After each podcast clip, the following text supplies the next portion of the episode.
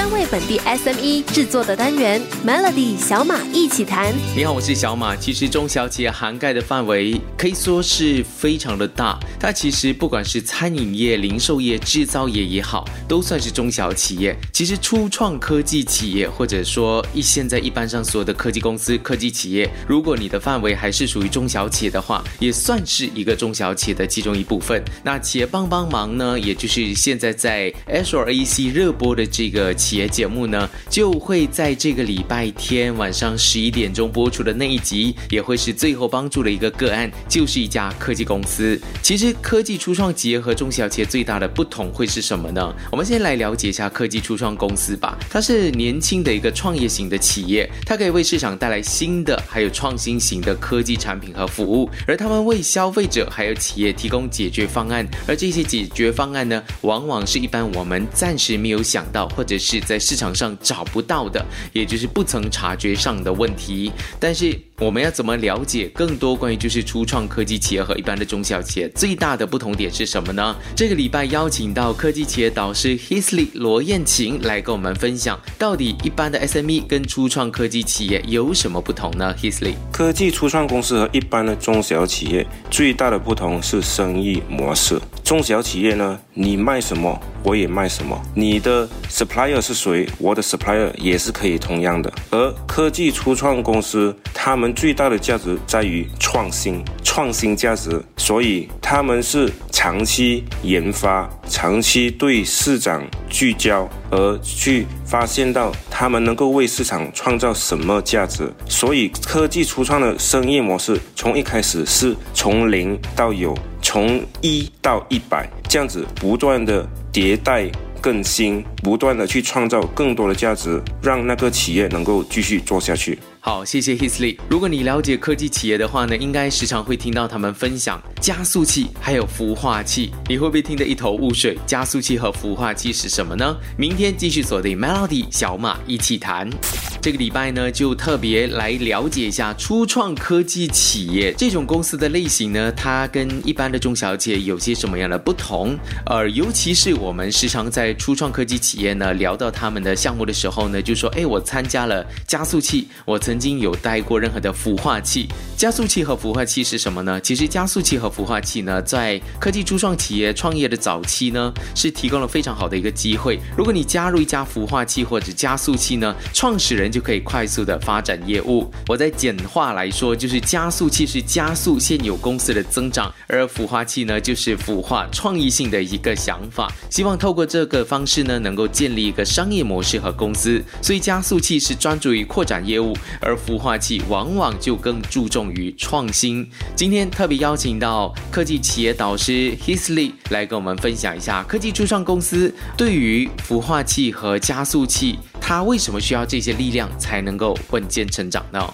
我们说说孵化器和加速器如何为科技初创公司做到加持还有加速的这样子的功能。其实孵化器、加速器，他们都在做一系列的资源整合，为初创公司提供辅导、人脉，还有产品研发技术各方面的这样子的一个扶持。然后呢，在这个加速器的项目最后将会为为他们带来风险投资的这样子一个结合，让他们能够快速的、精准的去对接到市场的资源，而增加他们成功的几率。好的，谢谢 Hisley。但是要稳健成长的话，应该要做一些什么样的东西？政府的帮助是不是足够呢？马来西亚的环境是不是适合科技企业的发展？明天继续有小马一起谈。这个礼拜呢，就邀请到科技企业导师 Hisley 来跟小马一起谈。我们要特别说一说关于初创科技企业或者科技公司是怎么样的一个发展。在过去一段时间，马来西亚。非常注重科技企业的发展，像是 Cyber 加亚这样的多媒体走廊的一个地方呢，就是希望能够培养出更多的科技公司来帮助整个国家的进程，或者就是帮助整个社会解决更多的问题。那马来西亚的环境是不是适合科技企业发展呢？马来西亚的环境适合科技企业发展吗？这是一定的。现在每一个人都有手机，也能上网。每一个人生活上或者在业务上，很多事情都需要做到省时省事。省钱，所以呢，科技能够为社会解决生活或者工作或者业务各一方面的痛点。然后在马来西亚这个大环境，也越来越多资金去啊投入在这些科技企业。而过去十年，不同的政府单位也都持续积极的去推动和啊鼓吹这个科技企业。啊，这个创新的这样子的一个工作，哇，想不到我们人手一机，现在那么多人在上 Facebook social media 的话呢，是非常适合科技企业的发展的。所以我可以想见得到呢，我们未来的科技企业呢，搞不好会比其他的国家更加快速的发展，因为我们太过依赖手机了。明天继续再来跟你小马一起谈，来聊聊科技企业，其实它的盈利模式跟一般的中小企业有些什么不同呢？锁定到底十年前。全球市值前十名的公司，主要还是集中在能源、金融等等的传统行业。现在呢，你看到。前十名的公司已经被高科技海互联网企业占据半壁江山了，像是 Facebook、Amazon、Microsoft，呃，或者 Netflix 等等的这些公司呢，他们赚的钱是以一个我们没有办法想象的速度在增长的。而科技企业的盈利模式和我们的认知有些什么不同？他们又怎么赚钱呢？这个问题特别请教科技企业导师 Hisley 来帮我们解答。科技企业其中一个最常谈到的一个盈利模式就是网络效应。什么是网络效应呢？就是当这个企业越来越多用户在这个市场，它就能够越来越增加这个企业的产品和服务的价值，也能够让这个产品和服务为这些不断增加的用户提供更多的一个啊这样子的价值创造。比如说 Grab，比如说 Custom。他们从一个单一的盈利模式，不断的去增加啊，第二个、第三个或者第四个的盈利模式或者生意模式，他们能够做到这样子，是因为他们从一开始的这个啊用户增长，一不断的去发现更多的痛点，而当越来越多人用的时候，他们就能够把那个价值创造的成本拉到最低。我们这里用 Grab 来给一个网络效应的案例。当市场上越来越多用户通过 Grab 叫车，那么 Grab 也能够吸引到越来越多的司机投入 Grab 的服务。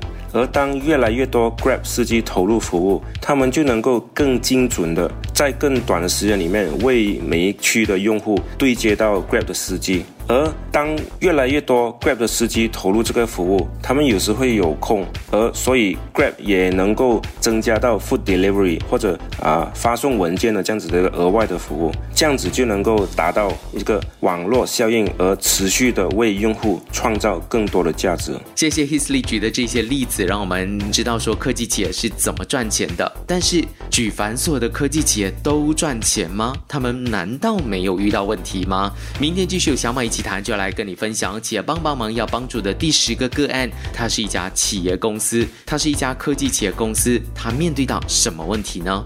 即将在这个星期天晚上十一点钟，还有在星期一晚上九点半，在 Azure AC 和 Azure Go 播出的企业帮帮忙将会播出第十一集，也会是第十个求助企业，第十个要帮忙的个案。而这一家公司呢，我算是也做了一个很大的突破，我来帮助一家科技企业啊。这个对我来说是相当棘手的一个问题，因为我自己不是科技的背景出身，所以对这一块算是比较陌生的。但他面对到的问题又是什么呢？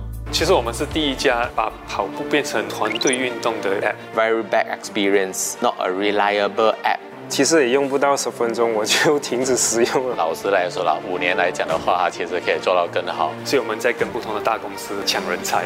只有通过不断有人主办比赛，才能够让你引流到新的用户。五分钟创建一个比赛，很好的。企业帮帮忙第二季，星期日晚十一点，Azure AC 及 Azure Go。那这一集呢，特别请来两位导师，一位就是 AK 老师，另外一位呢就是我们这个礼拜天在小马一起谈，为我们解答很多科技问题的 Hisley 老师，来帮助 Beep 的成长。Bib 的这家求助企业到底要怎么转型成功？一家科技企业其实它里面蕴含了一些什么样的元素，是跟其他的中小企业有些什么样的不同呢？我特别邀请你来看一看哦，因为它跟我过去做的一些企业帮帮忙的求助个案的类型都有很大的不同，我也会用不同的方式来帮他解决问题。想要知道的话呢，一定要在这个礼拜天晚上十一点钟，在 Airshow AC 为你播出的企业帮帮忙。Melody 小马一起谈，早上十点首播，傍晚六点重播，用两分钟的时间，每天抓住一个新的变化。